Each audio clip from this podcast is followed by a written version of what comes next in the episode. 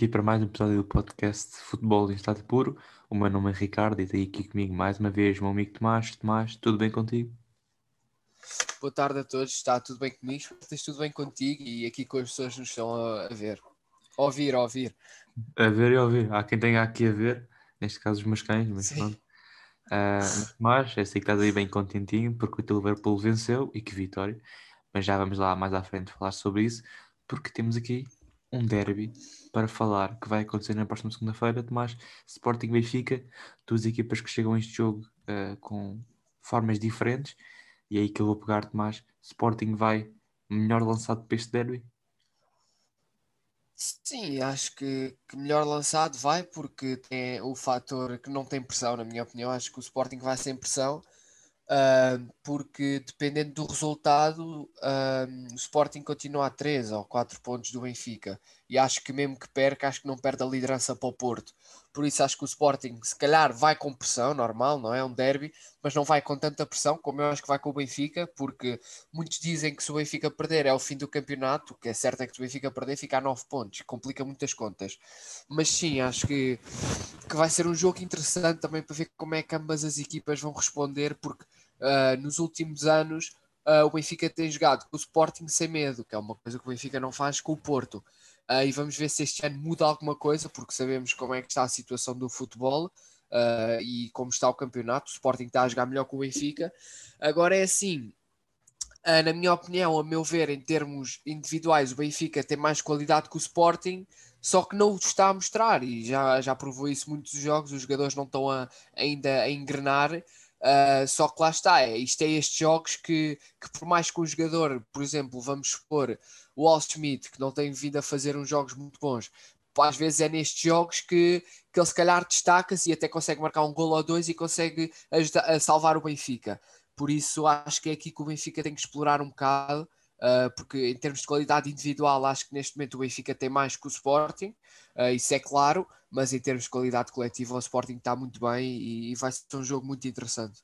Sim, vamos ver onde é que o Sporting vai, porque se vamos uh, atrás no tempo, a última vitória do Sporting avalado para o campeonato foi em 2012 por um zero com o gol de Van Wolfswinkel, portanto já lá vão quase nove anos uh, muitos anos se o Sporting vencer o Benfica na luz, ou seja, aquilo que tu disseste do Benfica jogar sem medo em Alvalade, é verdade, contra o Sporting e na luz o Benfica tem estado uh, muito melhor do que uh, nos jogos com o Porto, mas em, em termos deste jogo, porque é um jogo, um, uma nova história, o Sporting vai muito melhor para este derby, muito mais preparado, até porque os resultados uh, o dizem. Vitórias convincentes sobre o Braga e o Porto nas taças, um, primeiro lugar, sem derrotas. As coisas estão a ir muito bem para a equipa de Ruben Amorim. Quando tudo isso não chega pressionado. Pode não chegar pressionado em relação ao Benfica, mas pode chegar pressionado em relação ao Porto. É verdade que o Porto joga, joga antes, na segunda-feira também contra o Rio Ave. Uh, mas se o Porto vencer este jogo, fica apenas a um ponto do Sporting e o Sporting vai entrar em Alvalade com um ponto uh, de vantagem sobre o Futebol do Porto e isso, claro, vai ser pressão mas acho que a pressão está mais do, do lado do Benfica, porque pode, aqui não vou dizer por tocar um campeonato, mas pode estar muito perto disso, porque as coisas não são fáceis. Uh, vem dois empates uh, no Dragão, em casa com o Nacional. As coisas não estão muito fáceis para a equipa de Jorge Jesus, que por acaso fez um bom jogo uh, na passada quinta-feira frente ao Balenenses, uh, para a Taça Portugal. um jogo que correu muito bem a equipa, de, equipa, a equipa encarnada, talvez porque não tinha Jesus no banco tinha a João Deus, mas vamos ver. Até segunda-feira, estamos aqui sexta-feira, não faltam aqui uns três dias, muita coisa pode acontecer, muitos casos de Covid podem aparecer, quer no Sporting, quer no Benfica, porque há jogadores do Benfica que ainda não estão, que ainda não tiveram Covid, uh, mas sim, creio que o Sporting vai muito melhor para este jogo, muito mais calmo, uh, e o Benfica tem aqui um jogo uh, de vida ou de morte, mas, vamos ver se vai estar à altura desse, desse jogo ou não, porque o Benfica tem qualidade para também fazer um bom jogo. Rafa, por exemplo, fez um excelente jogo frente ao Valências e acho que seria uma peça-chave neste jogo frente ao Sporting. Já o, fez, já, já o foi no ano passado, quando venceu o Benfica 2-0 em Alvalade, com o Rafa a entrar e a marcar dois golos. Ah, mas vai ser um grande jogo de certeza, com muitos golos mais prognósticos. Uh, pá, vai ser, uh, acho que vai, sei lá, 2-0. Para o Sporting? Sim, acho que sim. Quem marca? Ai, se, É o Figo e o Ronaldo, né? Epá.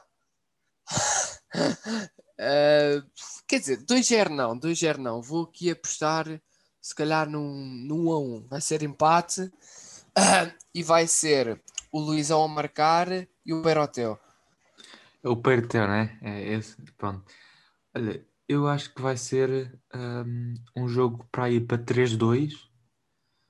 Aí, acho que não, acho que não vai haver Sporting tantos gols. vai, vai ganhar. Uh, porque, não sei, o Benfica tem, tem estado muito frágil defensivamente. E o Sporting também não. O Sporting marca muitos gols, portanto. Vamos esperar, mas um, jogo, um grande jogo vai ser de certeza.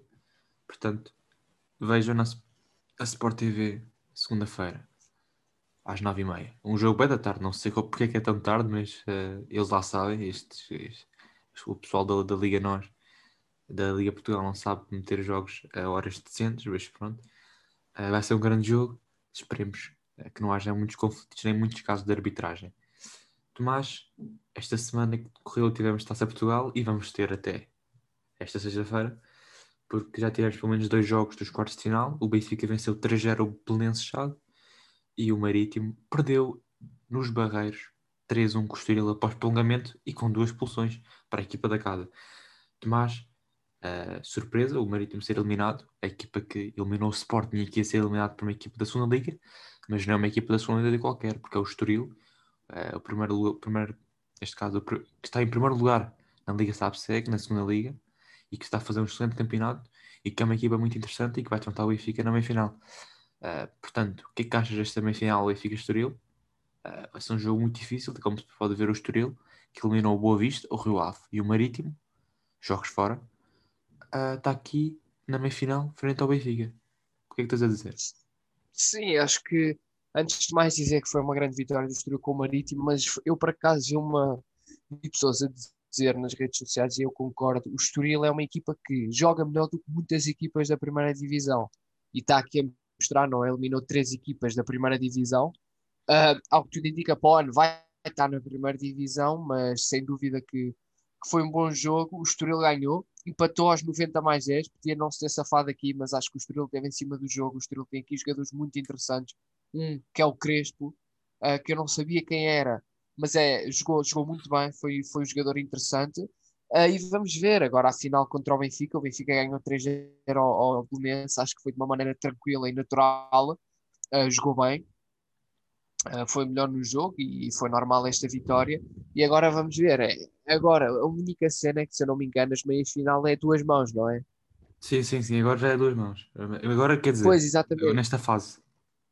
Pois, é que, é que depois isso também tem aquele problema, uh, não é? Porque, por exemplo, se fosse só um jogo, o Estoril podia se calhar jogar em casa uh, e ganhar por um zero ou assim, uh, sei lá, jogar mal e safar-se. Agora, como é duas mãos, há tendência sempre para a equipa, na teoria favorita, mais forte como o Benfica, em passar, porque por mais que imaginamos que o primeiro jogo corre mal ao Benfica, o Benfica tem o segundo jogo para melhorar, não é? Uh, mas vamos ver como é que, como é que vai ser esta meia final. Muito, muito curioso para ver como é que este Estoril se vai debater com uma equipa grande, que ao que tudo indica, vai haver mais jogos para o ano se o Estoril for mesmo para a primeira divisão. Mas olha, um aspecto interessante aqui é que o Estoril marca o gol do empate aos 100 minutos, porque é 90 mais 10, e marca Sim. o 2-1, o 1-2 aos 97, ou seja, é como se fosse ah. antes uh, do primeiro gol. E ainda faz num penalti, que também é interessante. Portanto, foi um prolongamento de peras e que vê a equipa do Estoril passar à meia-final pela primeira vez na sua história. E Benfica, como tu disseste bem, eh, dominou o jogo, venceu bem, teve ali sorte nos primeiros golos. Se calhar, se não houvesse essa, esse um, falhanço da defesa, uh, o Benfica teria mais dificuldade em marcar golo, porque o jogo estava meio fechado nos primeiros minutos. Uh, mas Tomás, um, aspectos positivos deste jogo do Benfica Belenenses. Uh, apontas aqui algum jogador em especial? Eu aponto Rafa porque foi muito irre irreverente uh, no ataque. Sim, acho que o Rafa jogou muito bem, mas acho que em todo o aspecto positivo que eu quero dizer aqui, que acho que até foi bom, foi, claro que não foi perfeito, mas acho que o Benfica até defendeu melhor do que tem vindo a defender nos outros jogos. Acho que o Benfica teve bem defensivamente. Claro, o Belenenses não é uma equipa, por aí além, com todo respeito ao Belenenses, mas defendeu muito bem uh, o Benfica. Claro que teve as falhas normais, mas e o importante é que eu por acaso não, não só depois do jogo é que reparei, o Benfica em quatro jogos na Taça de Portugal, uh, acho que tem então, foi um 0 contra o Paredes, 5-0 contra o Vila Franca, é que foi contra o Estrela? Exatamente, tem cerca de 13, 14 golos marcados, ou 11, não sei agora de cor, e tem 0 golos feridos, não foram contra equipas fortes, é verdade, mas é, é muito bom, uh, mostra que às vezes uh, estão focados na defesa, e, e, agora é pegar nisto e, por exemplo, já, já aplicá-lo no jogo em Alvalade. Sim, sim, vamos ver. Vai ser um grande jogo, certeza. E Benfica tem que ir mentalmente preparado porque vai ser um jogo muito difícil uh, na segunda-feira Alvalade. Tomás, fechamos aqui então o tema do derby e da Taça Portugal e passamos a outro tema cá em Portugal. Porque há aqui uma equipa sensação uh, à 16 jornada. Quem é o Passos Ferreira? Soma neste momento em 15 jogos, porque a 16 vai ser a próxima jornada. Em 15 jogos soma 8 vitórias, 4 empates e 3 derrotas tem 22 gols marcados e 12 feridos. Uh, está apenas a 5 pontos do Benfica e a 2 do Sporting Clube de Braga.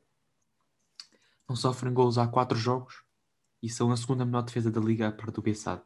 Isto já diz muito do que o Pepa tem feito nesta equipa do Passos.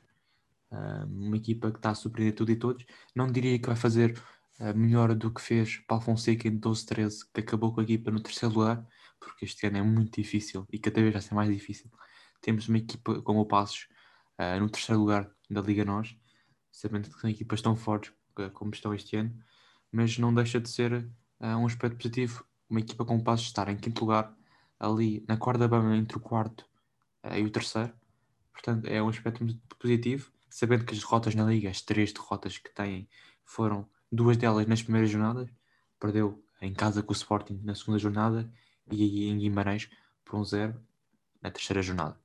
Depois também perdeu na nona jornada com o Benfica. Foi aquele jogo que o Benfica conseguiu vencer nos últimos segundos. Portanto, e o Passos Ferreira teve a vencer mais de 70 minutos, não estou em erro, o jogo. Um, o Passos que venceu o Braga e o Porto na Mata Real. Portanto, dos, quatro, dos primeiros quatro classificados, o Braga venceu dois. O Braga não, o Passos Ferreira venceu dois. É verdade que foi eliminado das taças pelo Porto e pelo Sporting. Mas está a fazer uma época excelente. E acho que tem tudo para acabar ainda melhor. Uh, ganhar 2-0 ao Braga, 3-2 ao Porto, ganhar 3-0 na Madeira frente ao Marítimo, ganhar 2-0 em casa Rio Eu acho que são, eu acho que isto demonstra muito o que, que o Passos Ferreira está a fazer este ano. Uma equipa muito compacta, com muita qualidade a no posse de bola. Eustáquio é um jogador espetacular que enche o campo. Helder Ferreira na ala. Um, tanque, o tanque que se fala que vai sair do Passos para o, para o Braga porque o Paulinho vai sair para o Sporting. Aquelas novelas de, de verão, de inverno, tudo, tudo o que for. Tanque é um jogador espetacular, um avançado potente, é mesmo um tanque lá na frente. Uh, e acho que o Passos tem, tem tudo para fazer uma excelente época porque tem jogadores à altura para isso e tem treinador à altura. Mas Tomás, uh, surpreende este Passos. Acho que em relação ao ano passado que ficou ali para baixo do décimo lugar, uh, está a fazer uma excelente temporada, não é? Sim, acho que, que, surpreender a mim, acho que é, é, é, claro que surpreendeu a mim e a todos os adeptos. Acho que nem os adeptos mais otimistas esperariam que o Passo fizesse uma época tão boa, mas o que é facto é que está a jogar muito bem. Uh, tem, lá está, esses jogadores que tu referiste, Eustáquio, um, foi um jogador que na altura que estava nos Chaves, uh, eu gostava muito dele, entretanto acho que foi para foi jogar para o México, exatamente, e, e, acabou, eu, eu achei que ia se perder um bocado, mas ainda bem que voltou a Portugal e, e era o melhor sítio para ele mostrar a sua qualidade uh, nos campos portugueses e é o que está a fazer e não só tens o, o Luther Singh, não sei se é assim que Sim, também é muito bom. muito bom. Também, também joga muito, é um grande jogador. Uh, e depois lá está, também tem muitos jogadores experientes, um, principalmente na defesa, o que ajuda muito na consistência. O Marcelo Baixinho. Exatamente. Um, por isso, acho que é uma equipa que está a fazer um grande campeonato e, e acho que vai manter, não é? Uma equipa que vai descer e, e vai manter. Sim, sim, penso que no máximo fica em sexto lugar, ali atrás do, do Vitória Sport Clube, mas acho que se ficar em sexto vai ser uma excelente temporada na mesma. E perdeu, por exemplo, já a falar aqui no Passos, perdeu em janeiro Oleg, que tinha feito até, até então uma excelente temporada no Passos Ferreira, mas mesmo assim foram ao mercado, compraram Pedro Rebocho, eh, fez formação no Benfica, eh, jogou alguns jogos na equipa principal, é um jogador muito bom, muito experiente, Aí acho que é uma excelente contratação para o Passos Ferreira, para, a ala esquerda. Portanto, conseguiram comatar essa saída. Esperemos que uh, Douglas Tank não saia, porque seria um excelente jogador para continuar no Passos. É verdade que se fala nessa saída para o Braga por causa de Paulinho e que o Passos Ferreira iria comprar Tomané. Também é um bom avançado, mas acho que o Passos Ferreira ficava a perder muito com a saída do Douglas Tank e com a contratação de Tomané, porque Douglas Tank tem muito mais golo que o avançado português. Uh, mas acho que vai, vai ser interessante ver estes últimos dias do mercado para ver o que é que vai aqui mexer que há à volta no nosso país. E assim fechamos o Sim. tema do Passos Ferreira, viajamos para a Inglaterra, os voos, os voos estão cortados, mas viajamos na mesma, porque Tomás, vá, vais sorrir, Liverpool vence 3-1 em Tottenham Finalmente. e, mete, e dá um pontapé na crise que estava a atravessar. Sim, finalmente estava difícil, até quando o Liverpool marcou um zero, acho que foste tu que mandaste mensagem uh, a estranhar o Liverpool ter marcado e sim, finalmente o Liverpool marcou um gol na Premier League, uh, neste caso foi três, uh, mas realmente... foram quatro, mas tava... não foi fora de jogo.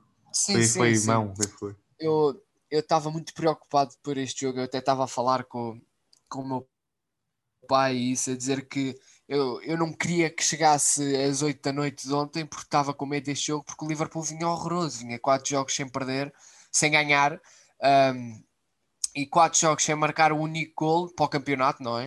Uh, então isto ia, ia complicar muito o campeonato, mas acabou por ganhar. Uh, eu ainda, ainda me assustei um bocado aos 3 minutos quando o Tottenham marcou aquele gol que estava fora de jogo, mas acho que o Liverpool, isto sim é o Liverpool um bocado da época passada, a jogar bem, a atacar bem e a defender bem, que era uma coisa que estava a faltar neste Liverpool. Estava muito inconsistente durante o jogo, porque havia momentos em que estava muito bem e havia outros momentos em que estava horrivelmente bem e aqui controlou bem o jogo. Também me assustei um bocado quando foi ali o 2-1, mas acabou por responder muito bem com o gol do Salah, que acabou por ser anulado, mas mais tarde marcou com o Mané. Um, finalmente, estes três da frente funcionaram bem e o Arnold também, que marcou um gol, fez uma assistência. Uh, e é aquela coisa, finalmente o Tiago Alcântara a jogar a titular, o Liverpool ganhou um jogo. Um, estava a ver que não, mas sim, estou muito contente com esta vitória. Claro que o primeiro lugar ainda está distante pelo Manchester City, que é a equipa que tu também queres falar sobre, uh, mas, mas tudo é possível e ainda acredito agora no meu Liverpool. Sim, tocaste um ponto importante, Tiago Alcântara finalmente vencer a titular pelo Liverpool.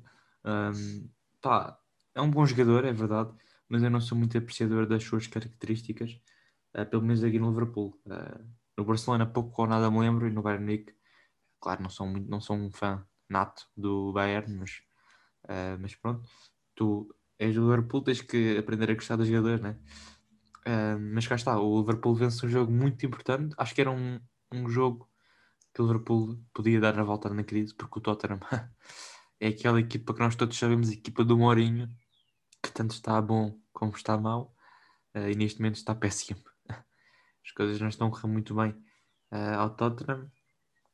Já estão em sexto lugar na Premier League, quando se falava Ai, o Tottenham vai ser campeão, o Mourinho sempre faz segundas épocas é campeão. As coisas não estão a correr assim tão bem e tem o West Ham à frente, por exemplo. É verdade tem mais um jogo West Ham, mas está a fazer uma excelente temporada. E se o Tottenham continuar assim, vai acabar fora da Champions e seria uma vergonha Tottenham acabar fora desta competição mais um ano. Uh, o Liverpool, como tu disseste, vence após quatro jogos sem ganhar, quatro jogos sem marcar. Acho que é um jogo, foi um jogo muito importante para dar este pontapé na crise. E agora é sempre a somar para a frente, porque tem que olhar para cima, porque tem três acima dele e não são três quaisquer. Já que estão a falar em cima dele, o United, por exemplo, perdeu o primeiro lugar. Porquê? Porque eu com o último classificado, o Sheffield United, que tinha, tinha cinco pontos, tinha apenas uma vitória e dois empates, conseguiu uma vitória em Old Trafford. Né? Tomás, estás todo feliz? Claro, eu quando vi este jogo, eu... quando estava um zero, estava na boa, estava na boa. Depois, entretanto, vi que o United empatou aos 64. Eu pensava, pronto, isto agora já vai dar a volta. Mas ainda bem que o, que o Oliver Burke entrou marcou num grande gol, realmente a defesa do United não podia fazer nada no segundo gol do Sheffield United, defendeu muito bem, uh, para variar, mas, mas ainda bem que, que ganhou. Sim, ainda bem que me lixaram o placar, portanto Obrigado, United. Obrigado, Bruno Fernandes. Olha, tens que apostar mais no United e deixar de apostar no Liverpool. o Liverpool já não aposta, que é uma vergonha, mas pronto. Ainda bem. O United também é. Em casa, então, vais ver os pontos que o United perde em casa. É incrível. São muitos pontos, muitas derrotas em casa. Portanto, vou deixar de apostar no United. Vocês também fazem o mesmo. Deixem de apostar no United. Não é boa equipa. Se quiserem, o mais fácil é apostar no gol do Bruno Fernandes, porque há sempre um penalti. Um, mas vamos passar aqui ao primeiro classificado da Premier League, porque também se falou durante vários, vários anos, vários anos não, calma, vários meses, esta equipa iria acabar uh, numa zona fora da Champions, muito longe do primeiro lugar, o Manchester City. É verdade, a equipa de Guardiola melhorou substancialmente o seu rendimento nos últimos uh, ah, 10 jogos. Acho que a vinda de, de Rubem Dias para a defesa acrescentou imensa qualidade e imensa estabilidade nesta equipa. A equipa, se não estou em erro, com, com Rubem Dias, uh, sofre muitos poucos golos, tem apenas 13 golos sofridos no campeonato, uh, que é muito que é o, o valor mais baixo de golos sofridos por uma equipa uh, nesta Premier League. e o, o, segundo, por exemplo, acho que tem 20, portanto, são aqui 7 golos de diferença, é muita coisa. é verdade que no ataque as coisas não estão tão bem como em outros anos, mas as coisas estão a melhorar. Por exemplo, o Nogan, que é um avançado, com um avançado, não, um médio centro, só que parece o avançado com a quantidade de golos que marca, está a jogar muito bem. Cancelo continua a brilhar, está a melhorar muito, muito, muito o seu rendimento. Marres continua o mesmo, Sterling de vez em quando lá marca um gol, ou outra, outras vezes manda para, o, para o País de Gales. Mas o, o City está, está a jogar muito bem, está-me a surpreender, porque o, o início da época foi muito mal para a equipa de Guardiola mas está a melhorar, está na frente já, 41 pontos, mais um ponto que o United e tem menos um jogo. Pode aqui aumentar essa vantagem. O problema é que o City vai ter agora jogos muito difíceis nos próximos tempos e Kevin De Bruyne está lesionado e vai falhar esses jogos exemplo, contra o Liverpool e contra o Tottenham. Fala-se que, por exemplo, De Bruyne não vai poder estar. Portanto, vai ser uma peça fundamental que vai falhar aqui no City. Vamos ver se, se o City se mantém igual ou se vai acusar aqui a falta do grande mestre no meio campo. Tomás, o teu Liverpool está atrás. Se achas que o City, uh, se continuar assim, é campeão? Ou o Liverpool vai conseguir aqui uma reviravolta também fantástica? Porque o City está a jogar bem e Guardiola gosta de manter este ritmo. Ah, pois é complicado, porque eu vou ser sincero, acho que ainda não vi nenhum jogo do City este ano Uh, mas uma coisa que eu tenho reparado este ano no City é que, por mais que ele esteja a jogar bem, há jogos em que eles escorregam. Uh, devido também à situação que nós vivemos, e este ano não é só o City, como o Liverpool também já escorregou mas, montes de vezes. Olha, isso, permite-me só sim, falar, sim. eles escorregaram porque estava a chover, era. Também era capaz de ser isso, mas, mas é isso que eu estou a dizer. É muito difícil a dizer o que é que pode acontecer aqui vou por exemplo, dar aqui um exemplo. Tens o exemplo do São Paulo, no Brasil, que estava disparado para, para ser campeão e acho que já não ganha não sei quantos jogos. Por isso, devido ao momento atípico que nós vivemos, sem adeptos, sem estas coisas todas, depois também com os Covid e os jogadores infectados, uh, nunca sabe quando é que pode vir aqui o um mau momento para uma equipa. Por isso, o que isto aconteceu ao Liverpool, não ficar a ganhar há 4, 5 jogos, também pode acontecer ao City. Uh, por isso não, não, não sei dizer, mas acho que o City, se continuar assim, acho que vai, vai infelizmente vai ser campeão. Também pode acontecer ao Liverpool, mas tem calma. Mas, mas sim, um, das equipas que estão aqui no, no topo da tabela, um, gostava que o City voltasse a ser campeão, um, mas acho que então, quer dizer, gostar gostava, gostava que fosse o Leicester, uma equipa assim, fora dos dos Big Six, mas das equipas que estão aqui dentro uh, dos possíveis candidatos ao título, o City se calhar é a equipa que mais me agrada para ser campeão, porque o United duvido que vai conseguir manter alguma regularidade até o final do campeonato. E Liverpool, uh, não sou muito fã desta equipa do Klopp. Uh, se estivesse lá Fernando Torres, Xabi Alonso, não sei, se calhar era, mas com os jogadores não sou lá muito fã. E depois nem vale a pena falar dos outros, Tottenham, Chelsea, Arsenal, continuam lá para baixo. Eh, sem sequer subir na tabela. Mas Tomás, última palavra para esta Premier League, está o rubro aqui na, nos lugares de cima. Ah, olha, que o Liverpool seja campeão. Que os teus desejos não se realizem. Fechamos aqui então a Premier League e passamos a um tema que vai acontecer neste sábado, vamos ter finalmente a final da Libertadores. Finalmente, porque o Benfica vai poder ter o seu uh, Lucas Veríssimo em princípio e porque Palmeiras de Abel Ferreira pode voltar a levantar o título. Uh, quer dizer, pode voltar um português a levantar o título neste caso. Uh, portanto, Tomás, fala-me deste jogo, teus prognósticos quais são? Sim, acho que vai ser um jogo muito interessante, porque é assim, tanto o Palmeiras como o Santos já não vencem há três jogos para o Campeonato Brasileiro porque tem jogado com, com o Sub-23 e com muitos suplentes. Acho que o Palmeiras e o Santos estão a fazer aqui uma gestão de, de, desgaste e para não arriscar jogadores importantes ficarem lesionados, uh, porque é certo é que acho muito difícil tanto o Santos como o Palmeiras serem campeões do Campeonato Brasileiro. Então acho que eles estão a fazer uma gestão para, para apostar tudo na taça de Libertadores. Por isso, esperemos, as equipas vão estar completas no jogo, acredito que sim. Um, a priori, uh, muita gente diz que o Palmeiras é, é favorito, não só pela questão de, de estar a jogar se calhar um bocado melhor, mas pelo facto de que em termos individuais tem, melhor, tem mais jogadores uh, que são, são bons jogadores. Não estou a dizer que o Santos não tenha, mas em termos de quantidade, de qualidade, o Palmeiras tem mais. Uh, mas vai ser um bom jogo e lá está, é uma final, é um jogo, tudo pode acontecer. Temos o exemplo da final do ano passado, em 3 minutos deu-se uma reviravolta uh, e neste jogo esperemos também seja assim um grande jogo. Uh, uma coisa é certa, o título vem para só o brasileiro, mas acho que, que vai dar aqui um, um jogo que, que vai ser resolvido nos penaltis, tenho, tenho a sensação. Epá, vai ser aqui um jogo muito interessante. Um com duas equipas que acho que são muito parecidas em certos aspectos. Acho que o Palmeiras é uma equipe mais solta, uh, uh, a bola corre mais facilmente entre os seus jogadores do que o Santos. Um, acho que o Santos vai jogar mais à defesa e o Palmeiras vai assumir o seu, uh, a sua posse de bola. mas o Palmeiras aqui para mim vai um bocado de vantagem porque acho que é um bocado mais forte que o Santos, pelo menos em, em termos de, de ataque, com o Luís Adriano, que é um jogador super experiente, Gustavo Scarpa, Menino, uh, Lucas Lima, não sei se está, se está, disponível ou não, acho que sim. Sim, um, sim, acho que está, ele jogou, ele pelo menos no último jogo jogou. Pois, uh, so, são jogadores uh, muito interessantes neste Palmeiras. Por exemplo, na defesa tem o Gomes, que é um paraguai que eu, que eu admiro bastante.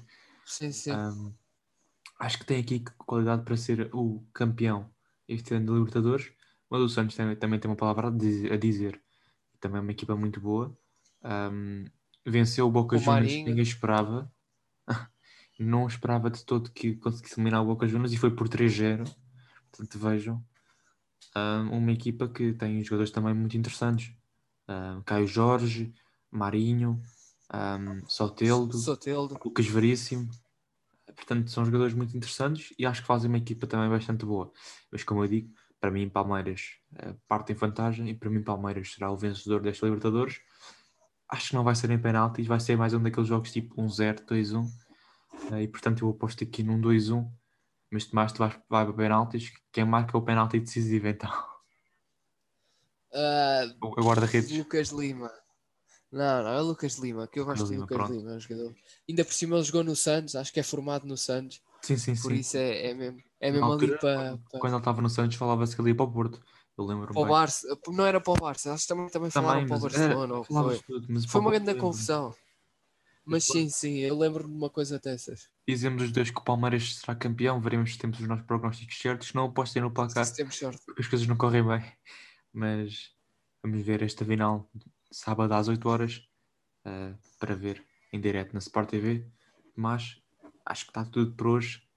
Uh, obrigado sim. mais uma vez por estar aqui comigo sempre e aos nossos, uh, nossos ouvintes por nos estarem a ouvir. Por isso, fiquem bem.